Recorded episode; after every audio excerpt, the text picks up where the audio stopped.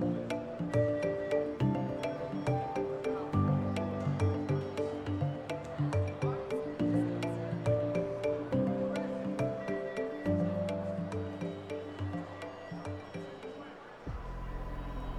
Última sesión bursátil de la semana es eh, viernes 25 de septiembre, son aproximadamente las 8 y cuarto de la mañana en la costa este de Estados Unidos, aquí en Nueva York, y vemos cómo los eh, principales indicadores eh, adelantan un tono mixto en la apertura. Los futuros del Dow Jones caen un 0,4%, el Standard Poor's 500 abajo un 0,3% y por su parte el Nasdaq eh, compuesto está operando en estos momentos eh, con ligeras subidas de apenas un 0,1%. Eh, por su parte el West Texas Intermediate está cayendo, se transa en los 39,94 dólares el barril y esa rentabilidad del bono americano a 10 años se sitúa en el entorno del 0,65%. Eh, Una jornada que llega precedida por eh, múltiples noticias, eh, entre ellas,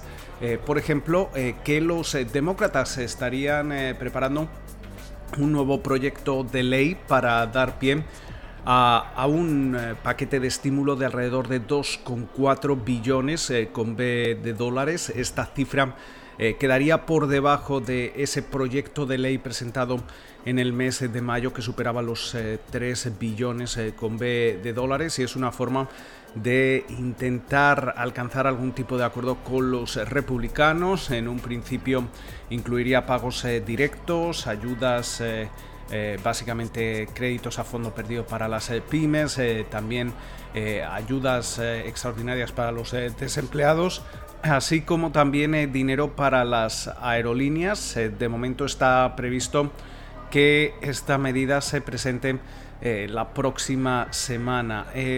eso sí, a falta de estímulos hemos visto como JP Morgan, Goldman Sachs, también Citigroup están en estos momentos revisando sus previsiones de crecimiento, recortándolas precisamente para el cuarto trimestre de, este año si no hubiera algún tipo de paquete de estímulo. Mientras eh, tanto, eh, también tenemos muchas eh, noticias y referencias dentro de, las empresas. por supuesto, seguimos atentos a, la saga de TikTok. en un principio, salvo que haya alguna noticia de última hora, hay que recordar que el domingo entraría en vigor esa prohibición para eh, descargar la, aplicación aquí en Estados Unidos, una decisión que se retrasó la semana pasada debido a que el eh, presidente Trump dio su, apoyo en principio a ese acuerdo presentado por eh, Biden's Oracle y Walmart. También hay que recordar cómo TikTok ha pedido a, un juez que eh, intente frenar esa decisión. Y por su parte, también el domingo pasado veíamos como una jueza de un tribunal federal en California eh, paralizaba esa prohibición para las descargas de WeChat, propiedad de Tencent. Y de momento hemos visto como la administración Trump ha pedido a dicha jueza que deshaga esa, esa posición alegando motivos de seguridad nacional. También eh, tenemos eh, noticias eh, por parte de las vacunas. hemos visto cómo Novavax ha comenzado el ensayo de su última etapa para, para, su candidata a vacuna de la COVID-19 en Reino Unido. se espera que se inscriban hasta 10.000 participantes entre edades que comprenderían los 18 eh, y los 84 años. Hablando de vacunas, AstraZeneca también ha recibido una inmunidad parcial por parte de la Unión Europea con eh, respecto a cualquier responsabilidad eh, potencial relacionada con su vacuna contra el coronavirus, según adelanta Reuters. por su parte, Costco registraba un beneficio por acción de 3,04 dólares por título, 20 centavos por encima de las estimaciones. Los ingresos también superaban las previsiones y hemos visto cómo las ventas en tiendas comparables aumentaban un 11,4% en comparación con la estimación del mercado que esperaba una subida del 7,8%. Las ventas digitales se han disparado un 91% cuando las eh, comparamos con el mismo periodo del año pasado. También hay que destacar cómo la Unión Europea eh, va a apelar esa decisión eh, que conocíamos en julio que favorecía a Apple en esa disputa sobre las exenciones fiscales que la compañía de la manzana recibió por parte de Irlanda.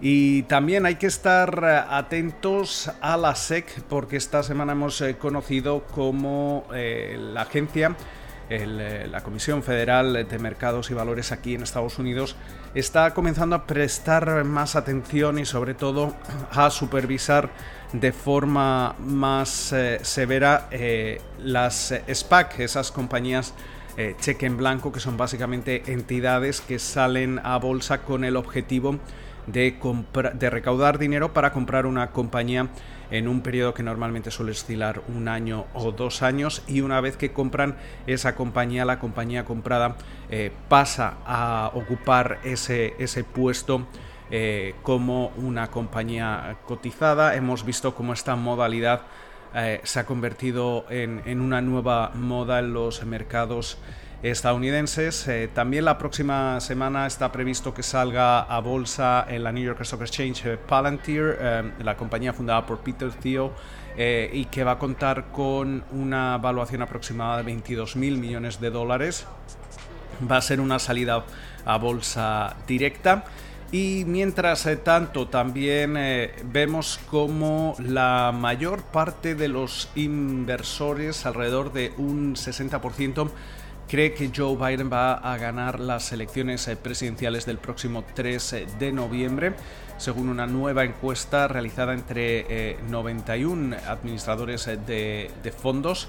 Y esto nos da pie también para revisar cómo están las encuestas en estos momentos a, nivel nacional. Esa media que realiza Real Clear Politics eh, parece que cae ligeramente para Joe Biden con respecto a la jornada del jueves. Hemos eh, visto cómo eh, Biden en estos momentos cuenta con un margen de, de ventaja sobre el presidente Donald Trump de 6,5 puntos en eh, los eh, estados eh, clave esa ventaja se reduce a 3,6 y según 538 la, la ventaja de Biden es algo mayor de alrededor de 7,1 puntos. con lo cual, Muchísimas eh, referencias. Eh, también hay que destacar que vamos a conocer eh, datos macroeconómicos como esos pedidos de, bienes duraderos. también vamos a estar atentos a las declaraciones del presidente de la Fed de Nueva York, John Williams, a lo largo de la jornada. Esperamos que pasen ustedes un feliz fin de semana y nos escuchamos de nuevo el próximo lunes.